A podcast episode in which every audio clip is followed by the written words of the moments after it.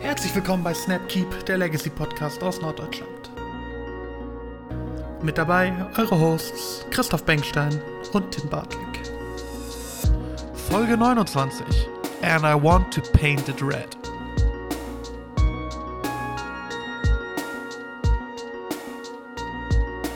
Einen wunderschönen guten Morgen, Mittag, Abend. Herzlich willkommen zu einer weiteren Ausgabe von Snapkeep, der Legacy Podcast aus Norddeutschland. Mein Name ist Tim und ich bin wie immer nicht allein, denn an meiner Seite ist nicht Christoph Bengstein, sondern Daniel Herens. Ich grüße dich. Ja, hallo, moin, moin. Daniel, das hat so ein bisschen den Vibe, als wärst du gerade die, die äh, Urlaubsvertretung für, für Christoph. Ähm, ist ja aber gar nicht so. Christoph ist Corona-positiv getestet. Eigentlich wollten wir zu dritt die Folge machen. Ähm, jetzt ist er, ist er krank. Aber äh, an dieser Stelle gute Besserung. Ich glaube, dass wir beide auch, auch zu zweit noch was Informatives machen können. Ja, auch von mir gute Besserung. Ich habe direkt als erstes mal eine ne, ne Frage. Ähm, und zwar, wenn über dich geredet wird, ist mir aufgefallen, nennen Leute dich immer den Herens Daniel. Ist dir das selber auch schon mal aufgefallen? Ich habe das gehört, aber aufgefallen ist mir das tatsächlich nicht. Also aus ich weiß aber auch nicht, woher Quellen. das kommt. Du weißt, woher es kommt? nee, ich weiß nicht, woher das kommt. Aber es gibt auch bei uns in Hamburg mehrere Daniels zum Beispiel. Vielleicht äh, liegt es da dran. Ja, vielleicht ist es das. Ja. Weil ich nur schon so, also jetzt auch äh, auf dem Discord meinte das ja einer direkt, bist du der Herens Daniel? Und ich hatte das auch schon, schon äh, aus, gerade so aus den Hamburger Kreisen irgendwie immer gehört. Und ich dachte, du könntest mir jetzt die, die Story erklären, warum bei, bei dir der Nachname zuerst genannt wird. nee, kann ich nicht. Daniel, du bist äh, bunter Hund, so wie ich es verstanden habe, ne? In der Hamburger Szene jetzt gerade zu Hause? Ja, genau, seit einigen Jahren auch schon. Auf Paper-Turnieren recht viel unterwegs, auch online? Äh, ich habe eine Weile online gespielt, allerdings nur auf X-Mage. Mhm. Ähm, genau, und sonst ist Paper das, was mir wirklich Spaß macht, weil ja, online sieht man halt die Menschen nicht. Finde ich auch. Also ich finde irgendwie so, das ist so dieser, dieser The Gathering-Aspekt ist dann doch wichtig, ne? Also so viel kompetitiver wie Online-Magic sein kann, so schöner ist es dann doch, wenn man einfach irgendwie auch die Leute sieht, ein bisschen schnackt und, äh, und irgendwie den Aspekt hat. Ja, ne? und also genau, also zusammenkommen halt. Also Leute treffen, ja, genau. Freunde treffen, zusammenkommen, das ist halt das, das Spiel, was dann auch, ja, genau so, so wie es halt Spaß macht. Mir ist noch vorweg eine Gemeinsamkeit aufgefallen mit uns beiden tatsächlich. Ähm, wir sind beide letztes FNM 2-2 gegangen. ja. Was war da los bei dir? Äh, Pech mit den Draws gehabt und mhm. einfach, äh, man hat halt so Tage, wo es halt nicht mhm. funktioniert. Ja. Ist so. Ja. War, war bei mir genauso. Dafür sind deine Paper-Ergebnisse sonst ja eigentlich sehr gut, ne? Also irgendwie, ähm, ich habe mit dir ja immer die Connection, dass du eben den, den Eternal Clash gewonnen hast, damals im Finale gegen Arne. Auch auf so einem ganz wilden Bild, auf so Rug Control, wenn jetzt vielleicht Leute von, von heute das hören und sich denken, boah, früher gab es ja wilde Decks. So, nee, das war eigentlich auch schon damals kein Deck. Nur du hast das irgendwie erfolgreich äh, pilotiert. Und ähm, ja. jetzt gerade auch viel mit Painter. Eigentlich heißt es aber immer, das hat mir äh, Vico neulich erzählt, liebe Grüße, den kennst du sicher auch. Äh, Vico hat mir ja. erzählt, äh, der Daniel Herens, das ist doch ein Storm-Spieler eigentlich. Der hat doch immer Storm gespielt. Ja, ich habe so Phasen. Also ich spiele eigentlich gerne Kontrolle und deswegen auch das Ruck äh, damals. Und ich ähm, habe dann aber äh, mal eine Zeit in Berlin gelebt und in Berlin gibt es halt irgendwie Kontrolle oder Storm und da habe ich dann auch meine Storm-Erfahrung sammeln mhm. können. Äh, und es war dann eine Weile Storm und jetzt ist es halt immer irgendwas anderes, was halt gerade so Bock macht. Ja. Hatte ich damals tatsächlich auch irgendwie so, so wahrgenommen, dass in Berlin irgendwie immer, also wir haben ja mit äh, Legacy Hannover damals die Road to Bologna gemacht, das ist unser größtes Turnier, wo auch äh, das, das Einzugsgebiet sehr weit kam und, glaube ich, so ein Auto aus Berlinern kam. Und da waren, glaube ich, mindestens zwei gute, also so wirklich gute Storm-Spieler bei. Und das hieß auch schon immer so in Berlin, da wird viel Storm gespielt. Welche Zeit warst du da in Berlin? Äh, das war, oh, ich müsste jetzt nachdenken, äh, sieben Jahre bin ich jetzt in Hamburg und davor drei Jahre, also so zehn Jahre ist das jetzt her, wo ich da wahrscheinlich Ach, ja, gespielt habe. Ich hatte ja auch eine Berliner Zeit, deshalb frage ich. Ich habe da ja auch, äh, ja. auch kurz mal gewohnt. Ähm, das war dann aber später. Das war um, um 2016 rum. Gut, also eigentlich Legacy angefangen mit Control, hatte ich so verstanden, wenn wir den, den Lebenslauf chronologisch aufziehen. Äh, jein. Also wenn wir jetzt ganz vorne anfangen, ich habe irgendwann zur vierten Edition angefangen, Le Magic zu spielen. Mhm. Und ich glaube, mein erstes Legacy-Turnier müsste so um die 2000er-Wende sein. Ich glaube, damals hieß das noch 1.5. Mhm. ähm, also Typ 1.5. War, war das Extended damals? Standard und Extended oder so? Nee, das hieß schon, Extended war, glaube ich, noch extra. Ah, okay. Das ist alles vor meiner Zeit, deshalb ist das jetzt so ein bisschen äh, nicht mehr ganz mehr Expertise. Okay, 1,5. Ja, äh, genau, da, damals, ich habe mir, das ist eigentlich ganz lustig, ich habe mir übers Kartefakt damals Karten zusammen äh, getradet und äh, ein, ein Deck gebaut und mit dem bin ich dann auf das erste Turnier von mir gefahren, habe dann da festgestellt, also hat mir vom, der, der Judge hat mein Deck angeguckt, gemeint, nee, so mit Demonic Tutoren und Nekropotenzen darfst du jetzt hier nicht mitspielen, mhm. musste irgendwas anderes ins Deck packen. War dann nicht so die beste Erfahrung als Einstieg. Mhm. Ähm, ja, aber hat dann ein paar Jahre später bin ich dann. Wird ja damals auch sicher Geld gekostet haben, die Karten. Ja, das übers Kartefakt nicht. Also da hat man wirklich Karten für Karten getauscht. Das war ganz cool. Ja. Ähm, und ja, irgendwann dann halt später mit Legacy wirklich regelmäßig gespielt. Damals halt noch in München und dann irgendwann in Berlin und jetzt in Hamburg. Da hast ja also so äh, spieltechnisch eigentlich mal die Deutschlandreise gemacht, fast, ne? Ja, äh, genau, der, der Westen fehlt mir so ein bisschen. Köln und. Ja, stimmt. Da passiert ja auch tatsächlich mhm. relativ viel. Und jetzt seit, seit sieben Jahren oder was in Hamburg. Und dann jo. haben wir mal alles mitgenommen, Eternal Clash und hast du nicht gesehen. Genau. Ja. Alles, was so gut erreichbar ist. Ja. Da sind wir vorher sagen, das wäre in Norddeutschland eigentlich auch echt gesegnet, ne? Also irgendwie so Absolut. gefühlt hast du hier, was so Legacy betrifft, coole Szene, gute Leute. Macht doch immer, macht doch immer echt Spaß. Ja. Also auch gerade in Hamburg, wir haben unsere Weeklies sind ja auch so mit 16 Mann um den Dreh. Das ist schon ganz anständig. Einfach aus, aus persönlichem Interesse, entschuldige, äh, wie hat sich das entwickelt? Das wurde jetzt vom Samstag auf den Freitag gezogen bei euch.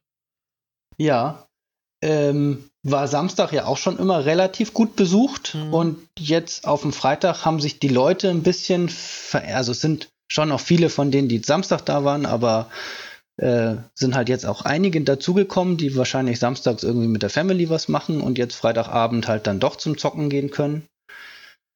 Ähm, funktioniert auch.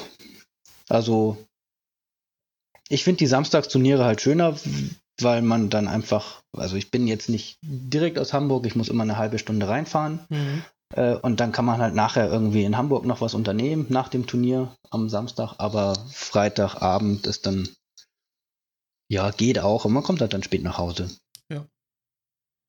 Ja, ja cool. Ähm, und aktuell dein, dein neuester Haufen, wir sind zum Beispiel über die, über die Decks gegangen, der neueste Haufen ist Painter jetzt das ist das, was mir gerade Spaß macht, ja. Und wo du dann auch in, in Malmö mitgelaufen bist. Ähm, bevor wir jetzt uns, uns so auf Painter verschleifen, das haben wir nachher noch als, als Deck der Woche mitgebracht. Ähm, vielleicht so aus Interesse, wie gehst du an so eine Deckwahl ran? Du meintest gerade, Painter ist das, was dir momentan Spaß macht. Was braucht ein Deck, um dir Spaß zu machen? Mm, also es muss halt interaktiv sein. Ich habe keinen Spaß an Decks, die äh, stumpf ihre zwei Karten zusammenstecken, also eine stumpfe Combo. Ich meine, Painter ist jetzt auch Painter Grindstone Combo, mhm. aber da ist halt noch so viel drumherum, wo man Interaktionen hat, die vielleicht auch nicht so offensichtlich sind. Ähm, deswegen habe ich auch irgendwann aufgehört, Storm zu spielen zum Beispiel, weil die doch sehr streamlined sind und man wenig Interaktion mit dem Gegner hat, außer der hat eine Force oder nicht. Ja. So, das ist halt bei Painter komplett anders und auch bei Kontrolle eben. Also ich habe halt früher viel Miracles gespielt, da hast du natürlich auch immer lange Spiele und das macht mir halt Spaß. Das waren dann noch also, Topfzeiten? Ja, genau. Mhm. Und jetzt, also gerade bei dem Painter-Deck ist das halt so spannend, gerade mit Goblin Wälder hast du halt so unendlich viele Möglichkeiten, um, äh, ich sag mal, total bescheuerte Sachen zu machen, die es so im Magic halt nicht gibt. Ja, im, im Zweifel fängt alles mit Bolas Zitadelle irgendwie an. Ja. ja, eigentlich mit Goblin-Wälder. Und der eröffnet dann mhm. alle möglichen komischen Sachen. Mhm. Jetzt ist Painter ja aber trotzdem noch so ein in Anführungszeichen Nischendeck, ne? Also so, äh, ja, hat jetzt seine Prozente, wird jetzt auch in, in letzter Zeit immer besser, ist trotzdem aber auch erstmal irgendwie so, also in, in meiner Wahrnehmung ist Painter so ein absolutes Liebhaberdeck. Also so eins, wo man sagt, da muss man so richtig Bock drauf haben, das zu zocken und sich doch reinzufuchsen, weil das auch echt, sieht so einfach aus, wie, ne? Zwei Karten-Kombo, Painter Grindstone. Aber du sagst es ja schon, da steckt so ein bisschen, bisschen mehr drin. Also für mich ist Painter immer so ein Deck, wo auch echt so, so Hirnschmalz reingehen muss und wo man auch wirklich Bock drauf haben muss. Ja. Ich meine, das hat sich auch ge gewandelt. Früher hat man ja Painter mit deutlich mehr Blood Moon Effekten zum Beispiel gespielt. Mhm. Und da war es halt oft so, Hände halten, äh, Turn 1 Moon gewinnt die Spiele. Wenn der Gegner nicht die Force hat, oder im Idealfall hat man noch irgendwie Goblin Guide plus äh, eine Red Elemental Blast oder sowas dann waren halt früher die Spiele recht schnell um. Das ist heute ja nicht mehr so. Ich glaube, heute spielt man ja auch einfach mehr Saga und mhm. die gerade im Painter Deck und da ist Blood Moon halt einfach nicht so toll. Und da hat sich das Deck auch, denke ich, ein bisschen gewandelt. Das ist einfach ein anderer Spielstil mittlerweile. Ich sagen, der Wandel kam durch die Saga, ne? Das war eigentlich so der, der, der Auslöser, der den Stein ins Rollen gebracht hat. Genau, damit sind halt die Blood Moons verschwunden. Nahezu. Es gibt immer noch welche, die machen das dann, aber, also, früher haben die ja teilweise acht Moon-Effekte gehabt. Ja. Ja, krass, irgendwie auch noch mit Magus ja. und so, ne? Genau. Ja. Ich hatte damals meine erste Painter-Erfahrung. Lass, lass, uns gerne ruhig, jetzt sind wir schon drin, lass uns gerne jetzt einfach mal über Painter so ein bisschen reden, weil ich es einfach spannend finde. Ähm, meine erste Painter-Erfahrung, ich weiß nicht, ob ich das schon mal im, im Podcast erzählt hatte. Ähm, ich habe damals äh, den Grand Prix in Krakau gespielt. Und ähm, mein Gegner hatte ein, also ich gucke auf, auf die, die Liste, damals gab es die Companion-App noch nicht, hatte die Liste da hängen. Und äh, ein Side-Event auch nur, Legacy Side-Event. Und mein Gegner hatte einen äh, polnischen Namen, Jimowit, Nachnamen habe ich vergessen. Und ich komme an den Tisch, vor mir sitzt einer, der war acht. Halt ein Achtjähriger im Legacy Side-Event. Und ich ja. war schon so, okay, so, bist du hier richtig so nach dem Motto, man ist auch so, ja klar, so, lass uns zocken, so, ne? Also gar nicht mal so, so von wegen, äh, das Kind mache ich jetzt platt, aber im Hintergrund denkt man sich schon so, man, ich kriege jetzt ja nicht von einem Achtjährigen auf die Fresse. Also der wird halt irgendwie so vielleicht Powers Deck haben oder so, aber dann machst du das so, ne? Ja, und der hatte ein komplett ausgefeultes Painter-Deck. Also alles Foil, äh, in Color Dash Invention, Zendika Expedition, wo nur möglich war. Also so wirklich, dass, dass ich da neben saß und mir dachte, Junge, du, du bist acht und du hast dir gerade einen Kleinwagen auf dem Playbed liegen. So. Und ähm, ja. der hat kein Wort Englisch gesprochen konnte mich aber immer darauf hinweisen, wenn ich irgendwie mal einen äh, Spielfehler gemacht habe, was jetzt ein, zweimal die Situation war, irgendwie, weil ich auch, äh, ich glaube, seine Karten waren auch sprachlich, waren die komplett durcheinander, dass ich teilweise auch einfach das nicht lesen konnte, dann musste er mir so zwei, drei Dinge erklären, das ging dann gerade so. Und er hat mich, glaube ich, zwei nur lang gemacht. Und das war für mich damals echt so, dass ich dann irgendwie so da weg bin und mir dachte so, ach du Kacke, jetzt hast du hier 2-0 gegen so einen Achtjährigen verloren. Aber was ist Painter bitte für ein wildes Deck? Weil das war genau diese, diese acht Moon-Effekte-Zeit irgendwie.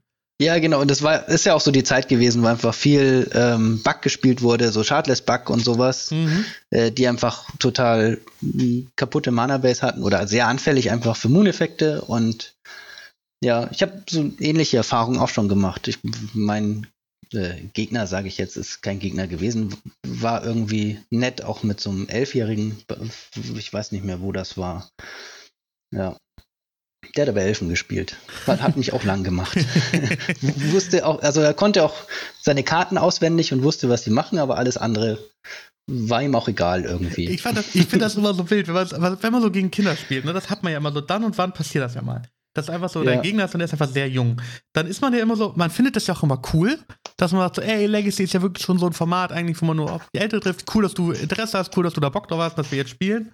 Aber dann verlieren fühlt sich trotzdem immer so ein bisschen weird an, oder? Ja, äh, schon. ich hatte dann, ein Jahr später war ich auf der MKM-Series in Prag und hatte Runde 1 bei. Runde, also habe erst so, zur Runde 2 angefangen. Äh, ein paar Kollegen aus Hannover waren aber Runde 1 schon da am Zocken. Und ich gucke auf die Liste und sehe, dass einer von unseren Hannoveranern äh, spielt gegen Jimovic irgendwas. Und ich dachte so, den Namen kenne ich. den Namen kenne ich. Tischnummer rausgesucht, hingegangen, ja, war das der gleiche, mittlerweile war er neun und hat auch den 2-0 pa mit Painter lang gemacht. Also ich glaube, irgendwo in Polen schlummert eine, eine polnische Painter-Hoffnung. Wenn er denn das Deck jetzt noch spielt. Wenn du sagst, das ist so, so Foil und so, würde das wohl noch spielen. Das ja, ich vermute, ja, ne? Ja. Also so, wenn man da so irgendwie sein, sein Herz dran verloren hat, dann gibt man das ja nicht, nicht weg. Ja. Krass. Painter Schön. spielst du jetzt seit äh, Saga-Print oder was war da die, die, die Story?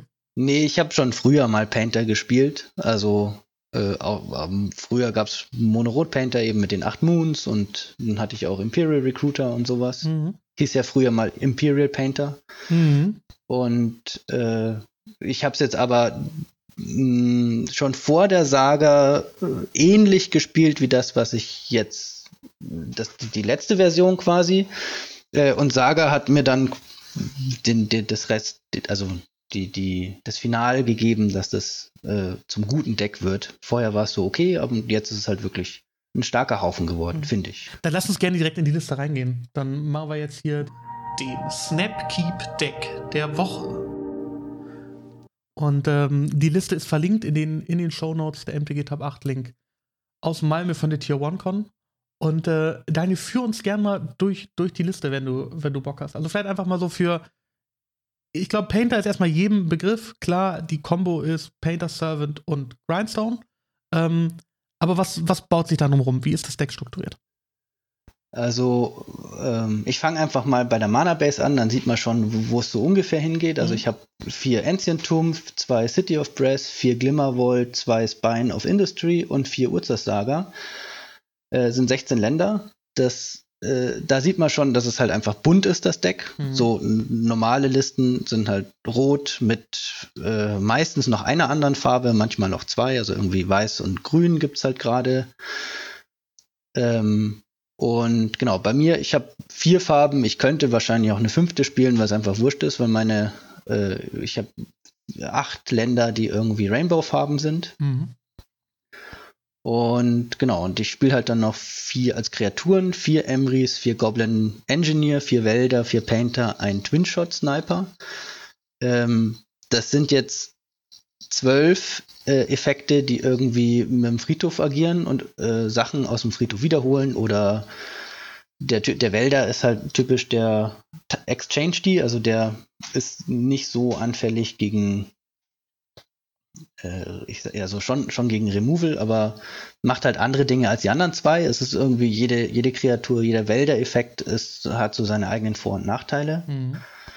Ähm, genau, und äh, das, so, so, das ist die, die, die Basis quasi, um auch ins Late Game irgendwie zu gehen, diese ganzen Wälder-Effekte und damit äh, Kartenvorteil zu erwirtschaften. Genau, also die, die Karte, die da ja so ein bisschen, ein bisschen raussteht im Vergleich zu anderen Painterlisten, ist ja erstmal Emery, ne?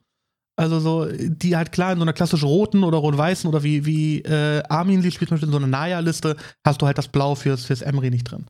Ähm, ja. Was ist der Gedankenprozess oder was war dein Gedankenprozess dahinter, dass du, dass du Emery spielst?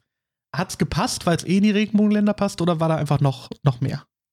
Also es hat ähm, als sich das Deck so, als sich das so gebildet hat, ich habe da irgendwo mal im Internet eine Deckliste gesehen, die hat schon diese zwölf Wälder-Effekte gesehen. Ich dachte mir, hm, das muss gut sein. Also acht äh, Wälder-Effekte haben, muss gut sein. Und wenn man den Emry noch dazu nimmt, der ja für sich alleine halt auch schon zum Beispiel in einem 8-Cast-Deck Spiele gewinnen kann durch den, Warner, äh, durch den mhm. Value, den der macht, dann muss das in einem Painter-Deck halt genauso funktionieren. Ich habe es dann einfach eine Weile getestet und das war halt ziemlich gut, weil ich habe auch jede Menge Null-Mana und Ein-Mana-Artefakte äh, in meiner, also da kommen wir gleich noch dazu. Mhm. Und das, da, da, macht, das macht halt den, den Emry auch sehr, sehr gut. Also da sind noch, ich habe zum Beispiel vier LEDs drin, da kann man die, die LED cracken, um halt das Mana zu benutzen und dann irgendwas mit dem Emry aus dem Friedhof zu casten. Mhm. Das ist halt wie ein Black Lotus.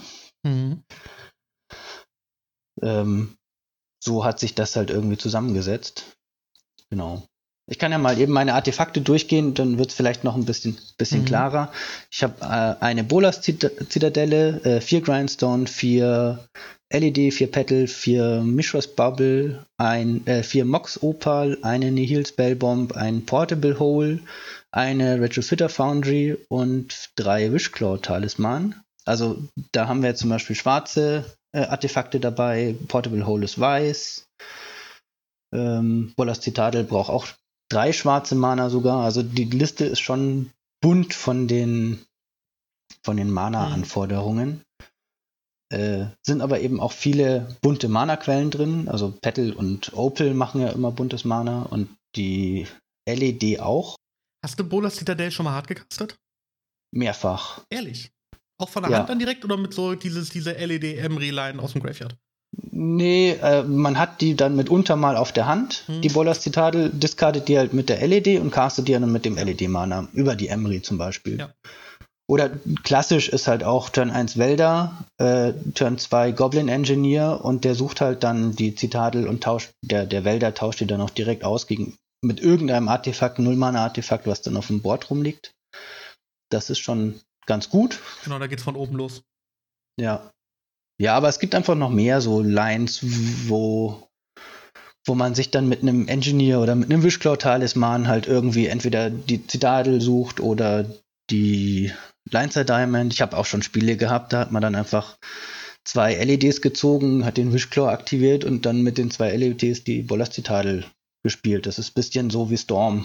Also da hat man das ja auch ganz gerne mhm. mal, dass man dann Ad Nauseum castet aus Doppel-LED. Mhm. Ja, so, sowas kann man da machen. Und so ein Turn, Turn 2 Zitadel ist schon, gewinnt schon ganz gerne mal Spiele. Was ist die Geschichte hinter Portable Hole?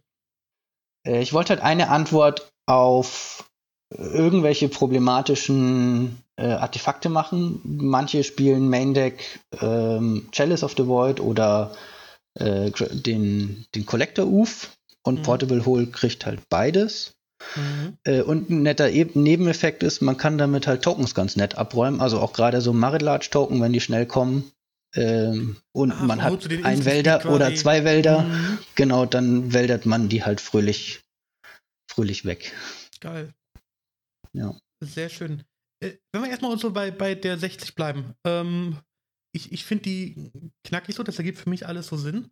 Ähm, jetzt ist aber so in meiner Erfahrung, und ich habe nicht so mega viele äh, Spiele gegen Painter, also du darfst mich gerne korrigieren, wenn ich da jetzt Quatsch erzähle, ähm, ist ja der neueste äh, äh, Trend so dieser, dieser Experimental Synthesizer, den man da in, in Painter sieht. Hast du dazu eine Meinung? Ja, ich habe den tatsächlich noch nicht so viel getestet, aber ich glaube, dass der tatsächlich zu langsam ist für meine Liste. Also mhm. der, ähm, das kostet halt ein Mana, macht erstmal nicht so viel und du musst ihn dann irgendwie wegwäldern, um irgendwas davon zu haben. Und normalerweise, äh, wenn alles gut läuft, dann kann das Deck Turn 1 töten, äh, oft Turn 2, spätestens Turn 3. Äh, und dann kann man auch durch sowas wie Force oder Removal ganz gut durchspielen. Je länger das Spiel dauert, desto mit mehr Hate kommt das Deck dann quasi klar. Äh, und da hat man einfach, braucht man das nicht. Also. Ja, es ergibt Sinn. Also ist, ja. es ist quasi die, die, die kombolastigere äh, Variante des Decks gerade, ne? Also wenn man auf jeden Painter Fall, ja aus so einem ja. Spektrum begreifen kann, dass man sagen kann, auf der einen Seite sind so die ganz kombolastigen Decks, auf der anderen Seite wird es dann nicht wirklich Control, aber sehr grindig. So, ne? Das sind da diese äh, Synthesizer-Swaps, so. Ähm, ja. Da nicht. Wenn du jetzt aber sagst, das ist tatsächlich so, so hart auf, auf äh, Combo ausgelegt, ähm, wie oft gewinnst du dann über sowas wie irgendwie Ursa Saga, Retrofitter und dann große Beatdowns? Äh, selten.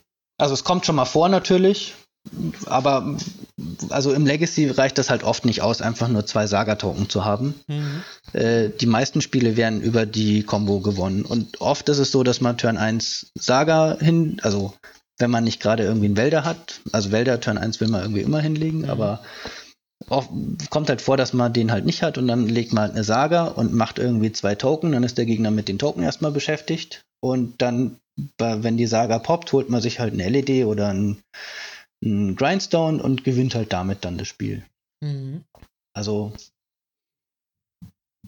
das reicht dann häufig schon. Ja. Also die, die Foundry auch potenziellen Slot, wo du sagst, da wäre da wär Platz für was anderes?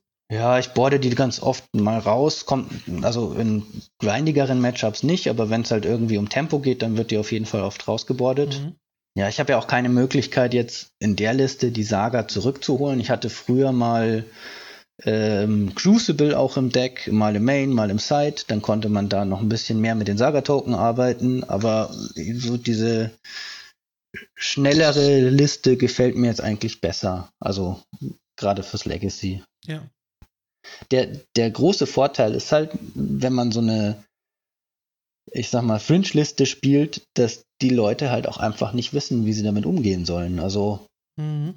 ähm, gerade jetzt bei dem, bei dem Combo-Deck ähm, wird falsch gebordet, wird einfach das falsche Tier äh, zerschossen. Ich glaube, letztes Mal hat äh, auch jemand gesagt, äh, hier komme ich gerade nicht drauf, ähm, dass einfach mit Bowls auf den Saga-Tokens rumgeschossen wird mhm. äh, und es aber deutlich wichtigere Targets auf meinem Feld gibt, also die Wälder oder der Painter, mhm. äh, die dann einfach das Spiel gewinnen.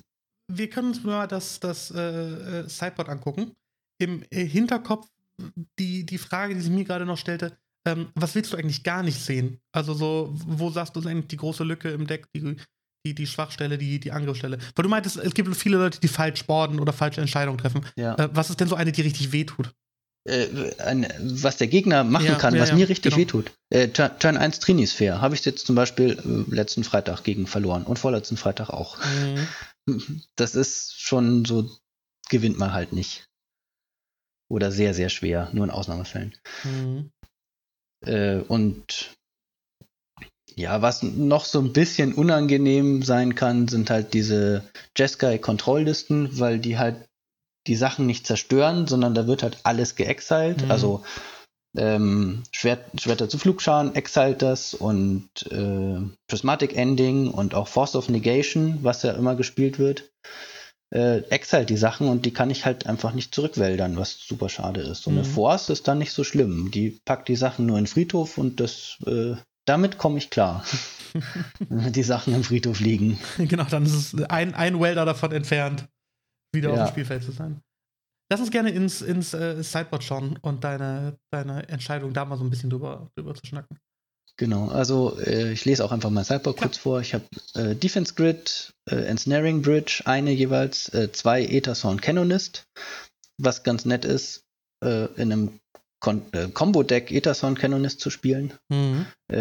dann habe ich noch vier Leyline of the Void, einen Helm of Obedience, eine Piffing Needle, zwei Pyroblast, einen Red Elemental Blast und ich habe jetzt zwei Swan Songs die aber auch immer wieder mal was anderes sind. Aber so in die Richtung, also irgendwas countern. Ich hatte schon Pflasterstorms, ich habe jetzt, ich denke gerade drüber nach, äh, ich glaube jetzt aus der letzten Edition gibt es so einen Mana-Counter, der irgendwie dem Gegner zwei Treasure, Treasure Mark, genau. Ja, genau, das wird vielleicht auch nochmal sowas, die zwei mhm. Swan-Songs. Aber Swan-Songs ist schon ganz gut. Was, das nächste spannende Ding, wenn ich jetzt mal das Sideboard angucken, was mir auffällt, ähm, oder was mir jetzt beim Angucken des Sideboards auffällt, ist der, äh, die, die Abwesenheit von Blasts eigentlich komplett im Main-Deck. Weil das war doch auch ganz lange so dieses, dieses klassische Painter-Deck, dass du eigentlich irgendwie deine Blast im Main-Deck gespielt hast und dann mit dem Painter auf, auf Blau einfach alles anfängst wegzuschießen. Genau. Das ist so typisch, dass die so vier bis sieben Blast oder manchmal haben sie auch noch, also acht gehabt. Äh, und genau, ich habe die jetzt wirklich nur in Sideboard, weil ich spiele halt eine Bollers-Zitadel und ich will immer, äh, selbst wenn man den, den Painter noch nicht hat, halt meine Spells spielen. Und wenn da so ein Blast liegt, ich meine, man kann den zwar so für einen Live dann casten auf, irgend, äh, casten mhm. auf irgendwas, aber macht halt nichts Relevantes. Ich will halt lieber irgendeine Karte haben, die was Relevantes macht. Mhm. Ähm, genau, die werden dann eher reingebordet in den Matchups, wo es halt dann wichtig ist, wo man dann irgendwie ja, blaue Targets hat. Ja. Genau. Ja, krass. Also, wenn ich gucke, so ein Delver spielt gefühlt gerade mehr Blasts, ne? Und hat ja, diese, diese Synergie genau. mit, dem, mit dem Painter Servant nicht. Aber es ergibt Sinn, wie, so wie du sagst. Also, gerade wenn dein Deck so eben auf dieses Fast-Combo-Ding strukturiert ist, Karten, die Impact haben, die dich schnell nach vorne bringen, ähm, dann ist vielleicht so ein, so ein Destroy-Target Permanent einfach nicht irgendwie das, was man. Oder sogar ein sehr konditionelles Destroy-Target Permanent, ja, ne? Nicht das, ja, was, du also, da, was du da Genau, aber man braucht sie halt genau gerade gegen Delver zum Beispiel, um äh, einen frühen Delver oder ein äh, Murktide gerade mhm. abzuräumen. Oder manchmal auch gegen zu countern. Wobei, wenn man die Hand mit LED gelernt hat, dann, dann braucht man halt nicht mehr blasten. Ja. Das ist, deswegen sind die halt auch nicht im Main Deck. Ich habe halt in der Regel keine Handkarten oder ja, das liegt halt alles Turn 1, spätestens Turn 2 auf dem Feld. Hm. Das ergibt Sinn. Äh, weiter im Deck, äh, Leyline Helm. Das ist eine, äh, eine zweite Combo? Genau, also eigentlich brauche ich bloß die Leylines. Äh, Helm ist so ein Gimmick, so ein nices. Äh, ich habe, also gerade gegen so Eldrazi-Decks, die halt, die, die, kann ich nicht millen. Mhm. Oder dann muss man, dann brauche ich halt ein drei Karten Combo, also dann brauche ich äh, Wälder, Grindstone und Nihil Spellbomb. Mit den Leyline of the Voids und dem Helm ist es halt dann doch wieder nur eine zwei Karten Combo. Wobei, wenn man eine Leyline liegen hat, dann kann man natürlich auch wieder Painter Grindstone machen. Mhm. Äh, das funktioniert da halt immer noch und die Karten werden geexiled und die Friedhöfe werden halt nicht wieder reingemischt, wenn da so ein Eldrazi in den Friedhof mhm. gelegt wird, ein Emrakul zum Beispiel. Mhm. Damit kann man dann da drumrum spielen. Und das Tolle ist, ähm, den Helm kann man halt auch mit einem Engineer raussuchen. Also ich habe auch schon mhm. Spiele gegen mhm gegen Reanimate gehabt, da lege ich Turn 1, also Turn 0 dann die Leyline ins Spiel und äh, Turn 2 stirbt er, weil dann der Helm mit dem Engineer rausgesucht wurde und reingewäldert wurde. Ja. Ja, das geht dann halt auch recht schnell. Und man kann dann halt da zusätzlich noch ein bisschen um so eine Needle rumspielen, die auf dem Grindstone liegt, wenn man dann Leyline Helm im, im Deck hat. Mhm. Äh, wenn wir uns die Liste so die, die 75 angucken, was sind so die vielleicht Flex-Slots oder Sachen, wo du sagen würdest, das würde ich ändern? Also, wir haben über die beiden Swan-Song geredet und über die potenziell die, die Retrofitter Foundry. Äh, Gibt es noch mehr, wo du jetzt erstmal so sagst, ins nächste Turnier würde ich das anders machen, so und so anders recken? Also, ich will die Retrofitter Foundry will ich schon ein Main-Deck haben, weil äh, das erste Spiel gegen Kontrolle, da ist sie halt wirklich gut. Mhm äh, um einfach noch mehr Tokens irgendwie aufs Feld zu machen. Also es sind ja dann auch Artefakte, die man irgendwie rumwäldern kann. Äh, ich habe jetzt im Board noch eine Ensnaring Bridge, die ähm, das ist so die Karte, die ich eigentlich äh, rauspack. Oder da habe ich jetzt auch schon einen zweiten Twin-Shot Sniper getestet, der natürlich auch ganz gut gegen Kreaturendecks sind.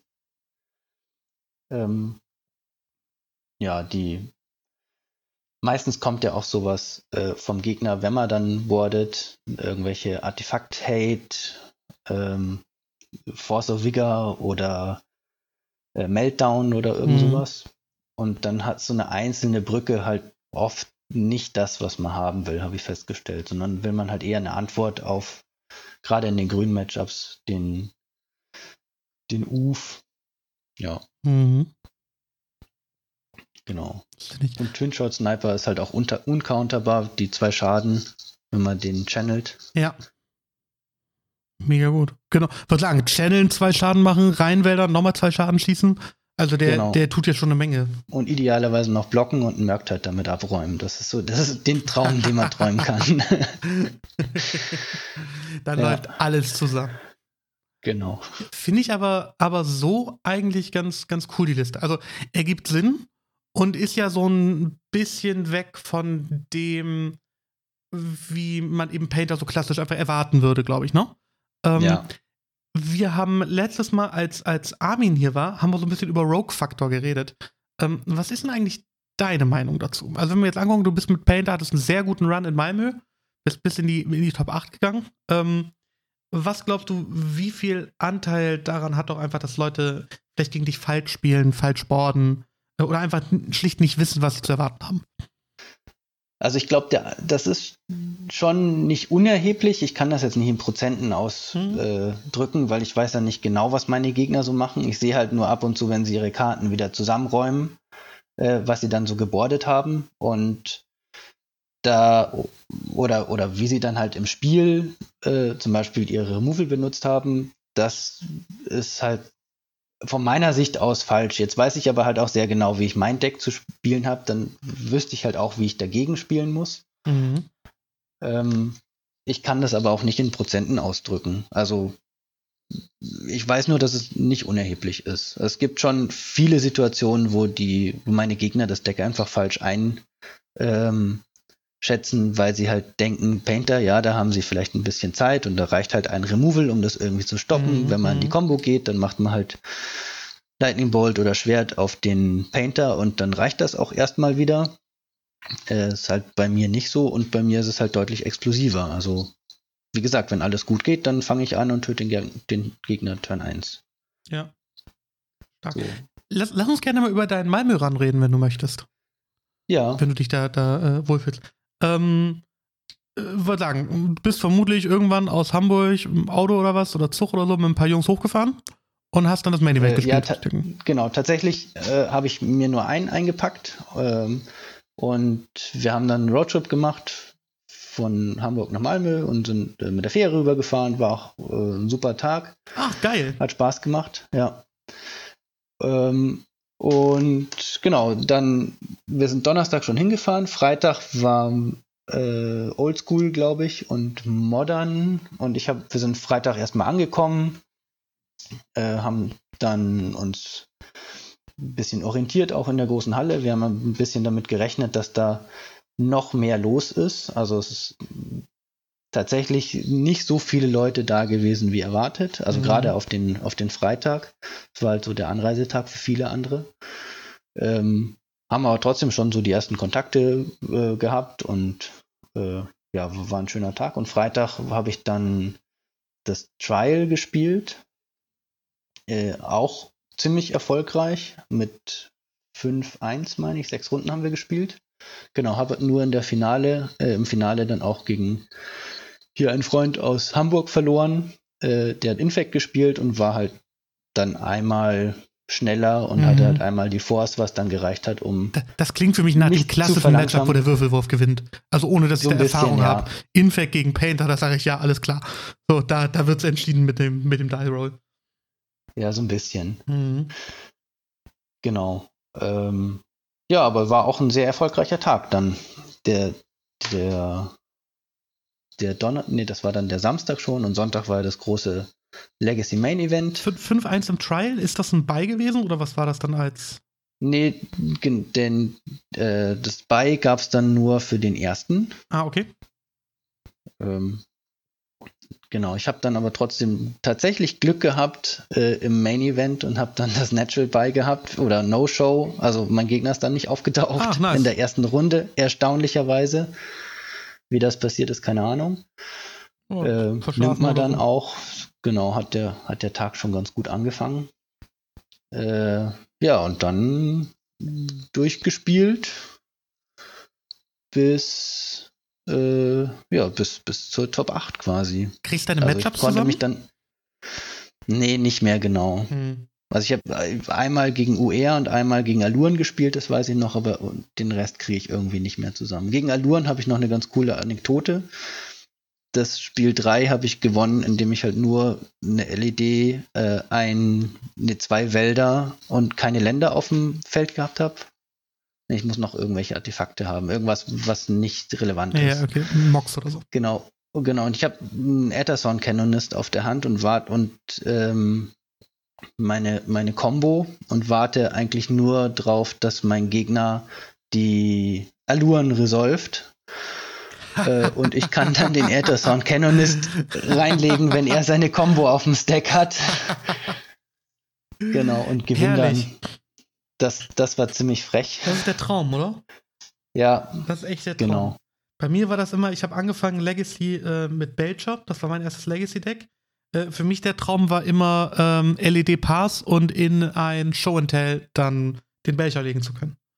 Ja. Das, das war immer mein Traum. Habe ich mir nie erfüllen können. Ist, ist auch anderen Leuten passiert, dort ist, ist ja nicht, äh, also die Geschichten kennt man ja, aber mir leider nicht umso schöner, dass also das Alun, das klingt genauso geil, oder? Da fühlt man sich doch einfach mega. So, so ja, dieses, also du ich, hast meine Fallenkarte aktiviert. Mein Gegner hat auch äh, im Nachhinein dann noch seine Hand gezeigt. Er hatte irgendwie noch zwei Surgicals auf der Hand, konnte sie aber auch nicht anwenden, weil. Der Kanonist lag. Der Kanonist halt einfach ja, lag, genau. geil. genau. Herrlich.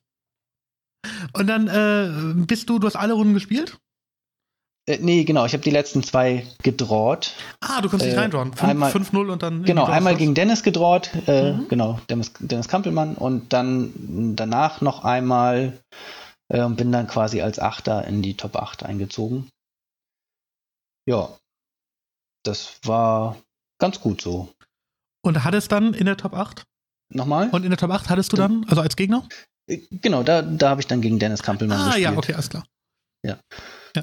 Gut. Und, und da, da Dennis ist. Äh, das, das hat er, glaube ich, auch schon erzählt. Dass, da mhm. hat er mich dann geschlagen, aber einmal konnte ich auch gewinnen und zweimal eher und boah, passiert dann halt mal. Aber ist doch dann ein War Run, aber auch voll okay. Mitnimmt. Ich meine, ja, ich habe mich tierisch gefreut. Ich bin mit meinem eigenen Brew Top 8 bei so einem Event. Das ja. fand ich Tag war, hat, hat, gut funktioniert. Ja, geil. Was war der äh, Preispayout für 5. bis 8. dann? Ähm, ich weiß es gar nicht mehr genau, ehrlich gesagt. Ich habe ja den Preis vom Vortag noch gehabt und habe mir mhm. dann dafür einfach Einzelkarten da im, an der Price Wall geholt. Ah, okay, die hatten so, so, die, so ein Ticketsystem dann, oder was? Genau, die haben dann Tickets ausgegeben und man konnte sich dann da im, im Shop von Tier One Con äh, Karten dafür holen. Äh, Wohlweislich habe ich meine von dem Trial nicht gleich eingelöst, sondern habe mir gedacht, naja, vielleicht läuft es ja nochmal so gut. Äh, war dann ja auch so und dann habe ich halt meine Preise am, nach den Top 8 einlösen wollen. Da haben sie auch schon alles zusammengepackt. Das war dann eher ungünstig. Hm. Ja, aber ähm, sagen, fährst nach Hause mit dem, mit dem Preis, das ist ja scheiße. So. Das war, das, das wäre es gewesen, ja. genau. Nee, aber trotzdem, ich habe noch was gute Sachen gekriegt, das passt schon. Ah, nice. Ja, ist doch gut. Und dann den, den äh, Montag zurück oder den Sonntagabend direkt? Nee, den Montag zurück, genau.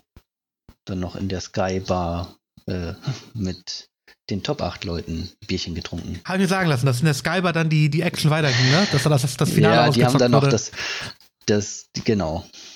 Ja. ja, du, wie, wie, wie kann ich mir das vorstellen? Sind das so lauter Leute in Anzügen und so äh, Martinis für 14 Euro und äh, so ein paar Nerds also, mittendrin? Ja, also Schweden ist da nicht ganz günstig, was Alkohol angeht. Und mhm. das Sky war sowieso nicht, äh, sowieso nochmal extra, aber macht man ja nicht jeden Tag und dann ist es auch okay. Und ja. das mit den richtigen Leuten macht es ja doppelt Spaß. Und es waren ja lauter Freunde. Ey, genau, also wenn man sich die, die Top 8 anguckt, irgendwie so äh, fünf Jungs, die man irgendwie kennt, ne? Also so auch so, so norddeutsche, norddeutsche Legacy-Spieler, wenn ich das so ja. so sehe. Also schien ja echt, echt gut gelaufen zu sein. Genau, auch insgesamt. Also viele von den Hamburgern und Umgebung sind ja wirklich weit oben mit den Plätzen gewesen und nicht Top 8, aber kurz danach dann quasi. Mhm. Äh, für Hamburg war das ein sehr erfolgreiches Wochenende. Hattest du im, im Vorfeld vom Turnier irgendwie so für dich den Gedanken, ähm, also war Deckwahl ein Thema oder stand für dich fest, ist es Painter? Ja, ich habe tatsächlich zwei Decks dabei gehabt. Ich mhm. habe das äh, Jeskai Control Deck dabei gehabt und ich habe mein Painter Deck dabei gehabt und ich habe eigentlich gesagt, ich spiele im Trial Painter und im Main Event dann Jeskai. Aber nachdem das so gut lief und ja, ich habe mich dann noch ein bisschen reintalken lassen, äh, habe ich halt das Jeskai nicht ausgepackt, sondern habe einfach zweimal gepainted, was ja auch okay war. Ja, hat ja wahrscheinlich gut funktioniert. Ja. Schön. Das ist auch immer so nochmal ein anderes Gefühl, ne? Also wenn man mit so einem eigenen Brew irgendwie so, das, das fühlt sich schon geil an. Ich meine, meine, meine äh, Brew-Erfolge sind immer so aufs FNM beschränkt gewesen bisher. Ähm, aber trotzdem, das, also, das gibt einem schon so ein Gefühl von so einer, so einer eigenen, irgendwie so, ja, so eine kleine Befriedigung, ne? Dass man irgendwie sagt, so geil, Alter. Ja, so, man, kann competen.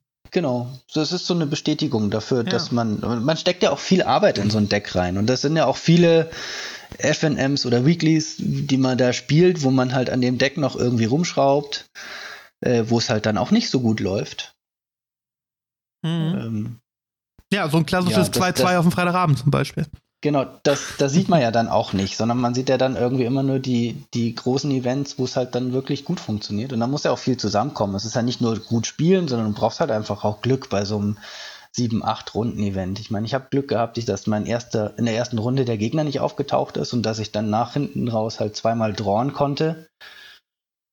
Ähm, also hast du eigentlich, eigentlich vier, äh, vier Siege in Folge gehabt? Ja. Also ein, ein Fürs Main Event. Quasi, ja.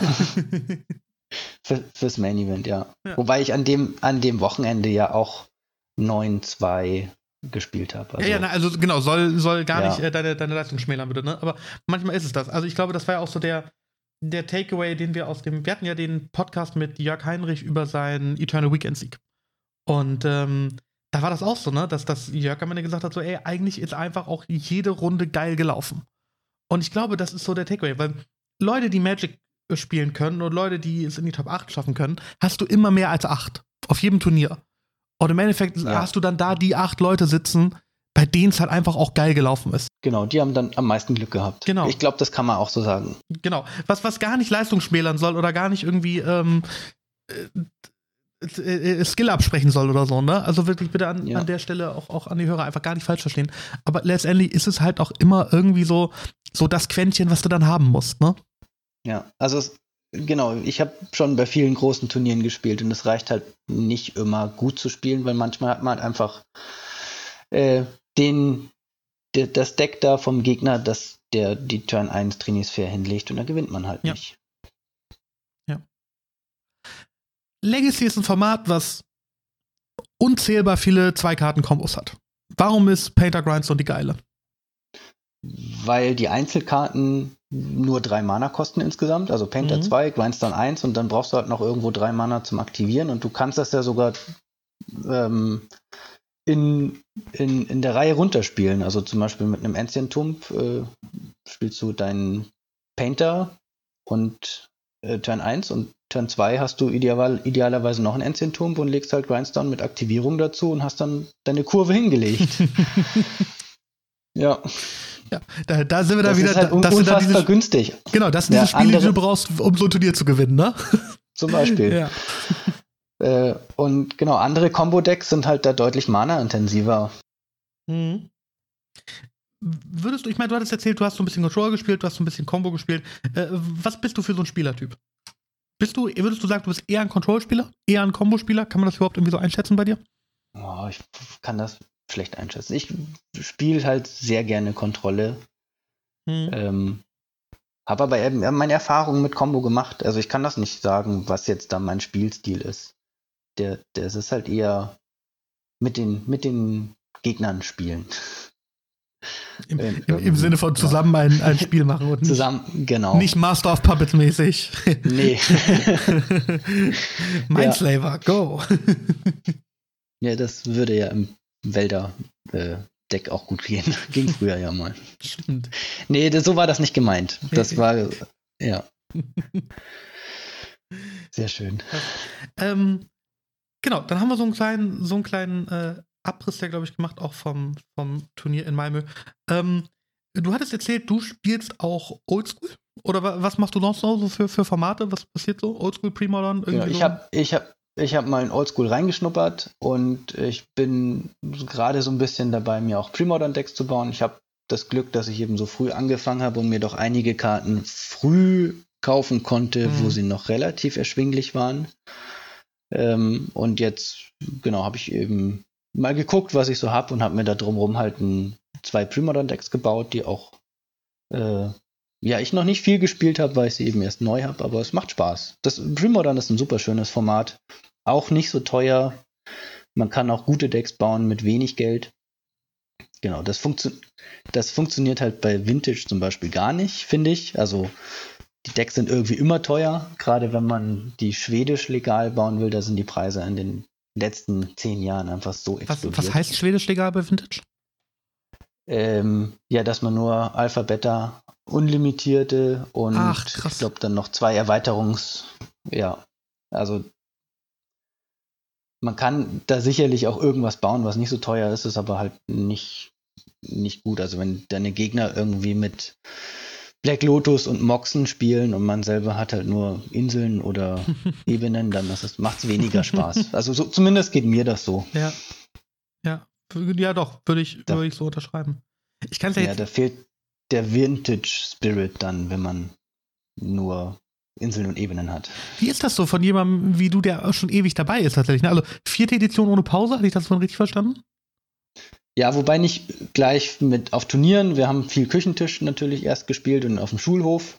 Mhm. Ja, aber so das, äh, wo, wo wir halt viel, wo, wo ich angefangen habe, so mehr in die kompetitive Richtung zu gehen, das war halt einfach so mit der Ära, die jetzt halt auch im Premodern ist und das freut mich halt. Das sind die gleichen Karten, man kann irgendwie Spirit Monger spielen, die halt irgendwie früher eine gute Karte war, heute eher nicht mehr.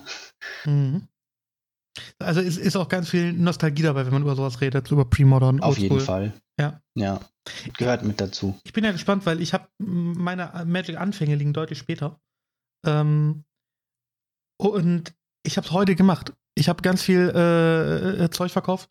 Und ich habe heute in, ich kann das hier mal so sagen, Snapkeep-Hörer wissen mehr, äh, ich habe heute in Premodern-Deck investiert. Oh, schön. Ja, also Erzählst du auch was für eins? Kann ich machen. Äh, ist, es geht tatsächlich Hand in Hand. Ich habe ich hab ein Legacy Pet Deck, in ganz großen Anführungszeichen. Ich weiß, dass das kein gutes Deck ist. Das ist ein klassisches 2-2-Deck, so wirklich. Äh, aber ich finde das so nice. Und zwar ist das Soldier Stompy. Und es gibt diese White Weenie Soldier Kreaturenhaufen in Premodern. Ja, und da das bietet sich ja an, natürlich. Ja, genau. Genau, und das war dann für mich echt so, als ich das gesehen habe, so Mann, Alter. Und plus, es gibt ja hier in, in Hannover eine relativ große Premodern-Community, die der, die der Phil organisiert, Moxforge, ich glaube, da bist du auch, mindestens mal auf dem Discord habe ich dich da, glaube ich, gesehen. Mhm. Ähm, die machen jetzt bald so im, äh, ab August, Donnerstagabends so äh, Kartenzocken in der Kneipe irgendwie. Ähm, und da habe ich dann Bock drauf. Also sich mit ein bisschen Leuten zusammensetzen, ein bisschen Karten zu spielen. Plus eben die Möglichkeit, dass man für wirklich wenig, also ich, ich glaube, es, Premodern Decks haben auch sehr viel angezogen wenn man sich die Preisentwicklung anguckt. Ähm, die, die, genau, die Reserved List-Karten sind halt unfassbar teuer. Alter, was Primo dann mit sowas wie Aluren gemacht hat, ist der Wahnsinn. Ja. Die Karte hat sich fast vervierfacht im Preis. Ja. Stimmt. Ja. Aber es gibt durchaus erschwingliche Decks, die genau. auch gut sind. Genau, das ist es so. Und ich habe für mein, für mein äh, Soldier-Deck jetzt wirklich nicht die Welt bezahlt so. Und wenn das dann am Ende wieder so ein 2-2-Deck ist, dann bin ich da auch happy mit. Also weißt du, das ja. ist, also ich sehe für mich, und es gibt Leute, die das bestimmt anders sehen, das ist auch in Ordnung, Primo dann einfach als so ein Outlet mit Daddeln, mit ein paar Jungs Bierchen trinken, so entspannt irgendwie ein bisschen, ein bisschen zocken. Ja, für, ist für mich auch so. Also ich bin jetzt nicht der große Commander-Spieler, Mhm. Habe ich auch meine Erfahrungen gemacht, aber das ist wirklich so, man legt so seine Karten hin, daddelt irgendwie so ein bisschen so vor sich hin und bei Premodern ist es doch ein bisschen kompetitiver. Jetzt mögen mich vielleicht die ein oder anderen Commander-Spieler schimpfen, weil das dann, es gibt ja auch dieses komische so Competitive so. Commander und Dual Commander und so, ja, ja, aber das sind nicht meine Formate. Ich habe irgendwie lieber 60 Karten-Decks. Ja. Doch, geht mir auch so. Ja. Also so dieser, dieser Casual-Aspekt von, oder in Commander, ich will es gar nicht Casual-Aspekt nennen, Commander ist ja so ein riesiger individueller Deckbuilding-Aspekt, was glaube ich viele Leute anzieht, ne? Dass sie sagen so, ja. ey, ich kann mich in meinem Commander-Deck verwirklichen, das sind meine geilen Karten, mein Brew, mein Haufen, ich habe 100 Stück so. Aber ich mag das auch viel lieber, wenn ein Deck gestreamlined ist. Also, wenn das irgendwie einen vernünftigen Plan hat. Ja, das ja. fühlt sich auch geiler an beim Spielen. Und was in dem Premodern für mich dazu kam, ist, dass die Decks doch einfach alle wirklich hübsch sind. Also so ein, so ein Premodern-Deckfoto? Ja, wenn, aber das Ding ist, im Premodern sind ja auch die Reprints legal, also darfst du ja spielen. Mhm. Äh, natürlich legen die meisten Leute da Wert drauf, dass man den alten Frame hat und das auch irgendwie schön äh, sich dann, also schön ausbaut, weil die Karten halt nicht so teuer sind. Ähm, ja, das ist nicht immer so. Also ich habe auch schon Premodern Decks gesehen, die zu 80% New Frame waren und dann steckten so ein paar alte Karten da drin. Ja, hm, naja. Das tut so ein bisschen weh, finde ja, ich. Genau, soll jeder machen, wie er es möchte. Wir beide würden es anders tun. Ich glaube, können wir uns darauf ja. drauf einigen. Äh, Oldschool-Spieler warst du auch? Äh, ja, ich habe keine Power, aber ich habe da mal reingeschnuppert und das fand ich auch ganz spaßig an sich. Mhm. Hm. Aber wenn du jetzt auf ein Turnier fährst und du hast die Wahl zwischen Oldschool, Premodern und Legacy? Dann auf jeden Fall Legacy ja. und danach dann Premodern. Einzig richtige Antwort. Ja. Die Folge wird veröffentlicht. Sehr gut. Ja, krass. Bist du in, also wir haben vorhin kurz das Thema gehabt und auch das ist was, was, was mich nochmal interessiert. Auf dieser Brewer-Netdecker-Skala, wo würdest du dich äh, verorten? Also wenn du so sagst, du kannst 100% Brewer sein oder 100% Netdecker, was ist so?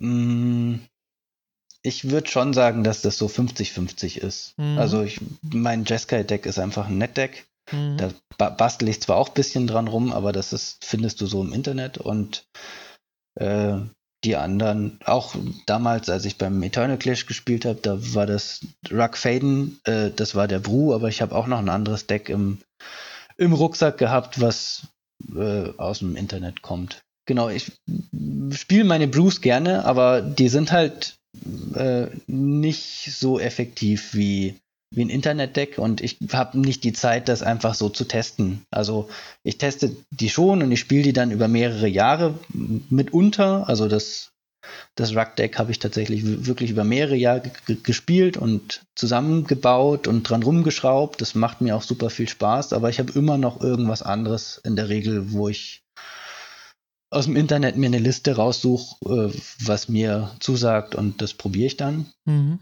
und, und spiele das auch auf Turnieren, ja. Mhm. Weil die großen Erfolge eher mit meinen äh, Brews kommen, witzigerweise, wird mir auch gerade so bewusst. Ja, also so, äh, gerade dieses, dieses Rock Control Deck, das war für mich damals so, wie ich habe das Turnier, ich habe ja, wie gesagt, Arne saß bei mir im Auto so, den du da im Finale hattest. Ähm, und man hat das schon immer so wahrgenommen. Also ich bin, glaube ich, den, äh, ich bin, hatte Win in und hab's verloren, irgendwie so, das, das Turnier. Also deshalb, ich stand auch lange gut irgendwie so in, in, in dem Turnier und äh, hatte dann irgendwie ein Auge nochmal so auf, auf die Top 8, da guckt man nochmal genauer an, so, okay, was spielt er eigentlich, was hätte mich selber gehabt, so. Und ähm, gerade dieser Rock Control Haufen, der war ja damals schon, schon so weit weg vom Meta, aber das war einfach so, so stimmig irgendwie alles. Und ich finde, dass, da merkt man auch immer so einen guten Brewer, wenn du so ein Deck siehst und sagst, ja, das läuft einfach. Also, das ist irgendwie so, ähm, da gibt es so ein paar Adressen in, in, in, in wenn, wenn man sich so die norddeutsche Legacy-Szene irgendwie so anguckt, äh, wo du weißt, die Jungs, die bringen immer irgendeinen wilden Haufen mit und die haben das irgendwie raus und das funktioniert. Jetzt ist, ist das bei dir auch so ein, so ein Ding, dass du einfach sagst, da ist vielleicht so ein Brewer-Talent? Oder ist es, dass du sagst, so, ey, das war auch wirklich zwei Jahre ausgetaggt, dass die Liste dann da war, wo sie ist? Ja, das Ding beim Legacy, du kannst es ja gar nicht so lange austecken, also weil du kriegst ja immer wieder neue Editionen und neuen Input rein und du musst es ja dann irgendwann einfach mal mitnehmen und spielen mhm. auf einem großen Event und ein großes Event spielt sich auch immer noch anders als ein kleines Friday Night oder ein äh, so, ein, so ein Internet-Game bei X-Mage. Ähm, äh, ja, es ist äh, kann ich gerade irgendwie nicht sagen. Ich, vielleicht vielleicht habe ich so ein Brewer-Talent, aber äh, ich kann es halt irgendwie gerade nicht sagen, ob das wirklich so ist.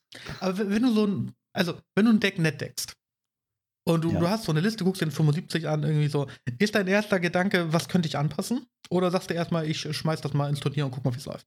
Ich gucke mir im Internet halt ein Deck an, denke mir, ja, das würde mir so zusagen, wie das gebaut ist, nehme aber schon noch so meine persönlichen Änderungen vor. Mhm. Wird, ja, aber nicht, also manchmal sieht man halt auch ein Deck und denkt sich, ja, das kann irgendwie nicht funktionieren und trotzdem machen die Leute damit gute Ergebnisse. Ja.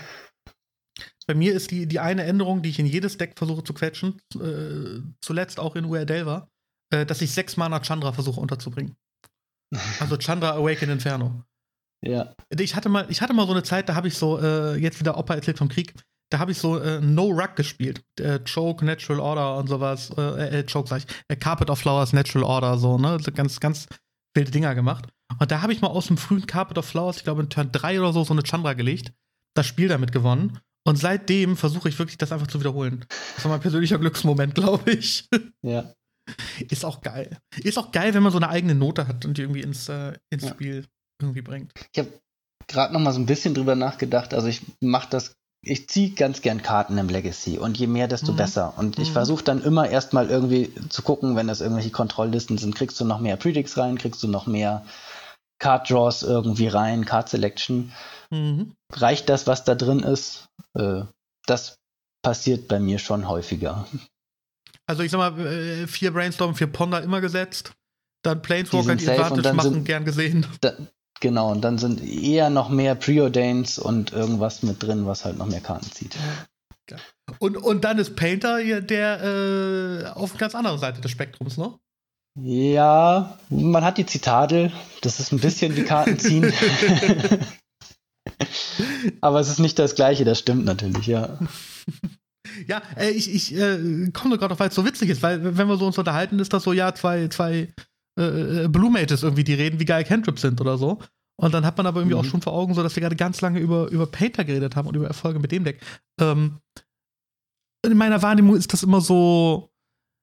Also, ich glaube, wenn man in, wenn man lang genug Legacy spielt, sammelt man ja irgendwie Erfahrung. Und am meisten halt mit seinem eigenen Deck. Dass man da irgendwie so die Play-Patterns sich irgendwie symbolisiert und versteht, was man da eigentlich gerade macht, warum man das gerade macht.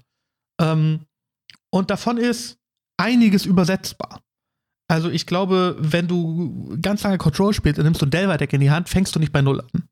Ne? Ja. Ähm, aber ich habe immer das Gefühl, dass es so ein paar Decks gibt, da ist das so. Also ich glaube, wenn ich jetzt mit meinen, was, fünf Jahre, die ich jetzt aktiv Legacy spiele, irgendwie so, ähm, in denen ich ein bisschen Sneak and Show, viel Control, äh, Handvoll Delver gespielt habe, ähm, wenn ich jetzt ein Land-Stack in die Hand nehmen würde oder ein Deft-Stack oder ein Painter-Deck, dann wäre ganz wenig, also da, da würde ich mich erstmal irgendwie aufgeschmissen fühlen. Also ich hätte nicht das Gefühl, dass da so viel übertragbar ist. Stimmt wohl. Ja, also gerade wenn dir die Cantrips halt nicht, wenn du die nicht mehr zur Verfügung hast, dann äh, muss man natürlich anders wirtschaften mit seinen mhm. Karten, die man in der Hand hat. Ähm, Sehe ich auch so. Also ich habe auch schon mal versucht, Lands zu spielen und äh, es ist ein harte, hartes, äh, ein ganz anderes Magic. Ja. ja. ja. wir sind in so einer, in so einer Comfortzone, ne? Wenn du, glaube ich, so ganz viel äh, deinen dein mindestens mal blauen, wenn nicht blau-roten Kern spielst, der ja eigentlich immer, über, immer besser geworden ist über die Jahre. Also so ja. äh, Expressive Iteration ist ein super Boost. Jetzt das neueste ist ja äh, Dragon's Rage Chandler Predict, was einfach ein unfassbarer Card Advantage Boost ist. Also so du, du values die Leute ja nur noch aus. Ja, und die Einzelkarten an sich sind halt auch deutlich besser geworden. Ja. Also alleine der Dragon's Reach Channeler wird es halt, ja, wie ein Delver in Rot, der noch, noch gute Sachen macht zusätzlich. Ja, das ist es, ja. Ja, und Murktide und, ja, Ledger Shredder zum Beispiel. Was hast du zum Ledger Shredder? Äh, ist eine super gute Karte. Also, auch im Legacy? Ich denke auch, sehe ich schon so. Also passt natürlich nicht in jedes Deck, aber ich habe auch schon überlegt, ob man wieder, weiß nicht, Punishing Fire und Leisure Shredder und, und sowas zusammen. Brewen kann. Mhm. Wenn du eine Liste hast, oder, teil die mal. ja. Na, äh, nach deinen Turniererfolgen. Es ist, es ist noch nichts ausgegoren. Wenn du äh, dir Legacy gerade als Format anguckst, gesund oder nicht gesund? Mm, doch, ich glaube im Großen und Ganzen schon gesund. Äh, es gibt halt so ein paar äh, wackelige Karten, aber ich denke, im Großen und Ganzen kommen wir da ganz gut mit klar. Ich finde auch, dass das Ur Delver ist schon super stark im Format, aber mhm. es gibt halt auch gute andere Decks, die dann, die sich darauf einstellen. Und das Schöne bei Legacy ist halt, dass das Format sehr breit aufgestellt ist und du dir mit deinem allen Delver-Deck halt nicht gegen alles eine Antwort raussuchen kannst oder gegen alles eine Antwort parat haben kannst. Schon, äh, das finde ich auch ganz schön an mhm. Legacy. Mhm. Also, mhm. also ich, ich bin ja jetzt in, in, oder das, das Deck, womit ich in letzter Zeit sehr viel spiele, ist halt auch UR Delver. Ähm, und ich habe auch so, also tatsächlich so ein bisschen so ein bestätigendes Gefühl. Ähm, ja, UR Delver ist das beste Deck im Format, würde ich unterschreiben. Aber jetzt hatte ich letztes FNM irgendwie äh, zwei Spiele, eins gegen Defts, eins gegen ähm, Death in Texas beide Mal den Dice Roll verloren. Und auch zweimal so, dass ich irgendwie gesagt habe, ey, krass, also so äh, hatte ich chancenlos, also gefühlt beide Spiele, ne? Ähm, mhm. Womit ich nicht sagen möchte, dass das Decks sind, die immer Delver schlagen, aber so dieses, das, also ich glaube auch, ich unterschreibe, dass es nicht problematisch ist gerade. Und ich glaube, diesen, das kannst du auch bestimmt besser einschätzen als ich mit deiner ganzen Erfahrung im Format, aber dass es so ein Boogeyman-Deck gibt, das war doch schon immer so dass es das eine beste Deck gibt und alles andere passt sich so ein bisschen drauf an. Ja. Also war schon immer so. Mal ist es Miracles, mal ist es Ruck Delver, mal ist es äh, Grixis. Es ist halt auffällig oft Delver, mhm. aber das liegt halt am Legacy. Ich finde, das gehört einfach zum Legacy dazu, dass Delver im Format ist. Und dass das auch ein starkes, ein starker Archetyp ist. Äh, aber sonst würde Legacy auch was fehlen, wenn man jetzt sagt, man bandt da irgendwelche weiß nicht, Dazes oder irgendwas. Mhm. Ja. Ja, Daze ist immer die Karte, die genannt wird, ne? Als so das erste. Ja, genau, die wird da irgendwie immer mit genannt. Ja. Wenn du was bannen könntest gerade, würdest du was bannen? Nö. Also Iteration also, fine, Murktide fine. Sehe ich nicht. Ja, genau. Also Murktide auf jeden Fall nicht. Der ist zwar gut, aber nicht so gut. Es gibt, sieht man jetzt, werden einfach überall Blasts gespielt. Mhm. Und Iteration, ja, ist auch eine gute Karte. Also zieht Karten, macht Spaß zu spielen. Mhm, so. Auf jeden Fall. Muss halt, muss halt, wenn du genauso viel Karten ziehst wie der Gegner, ist ja alles cool. so sehe ich das halt ein bisschen. Also du slottest dir jetzt vier Iteration in dein, in dein Painter-Deck. Bezahlen kannst du es ja mit deinem Rainbow Mana. Ja. Und Leben ist fair. Ja, es äh, macht das Deck halt schlechter, aber würde funktionieren.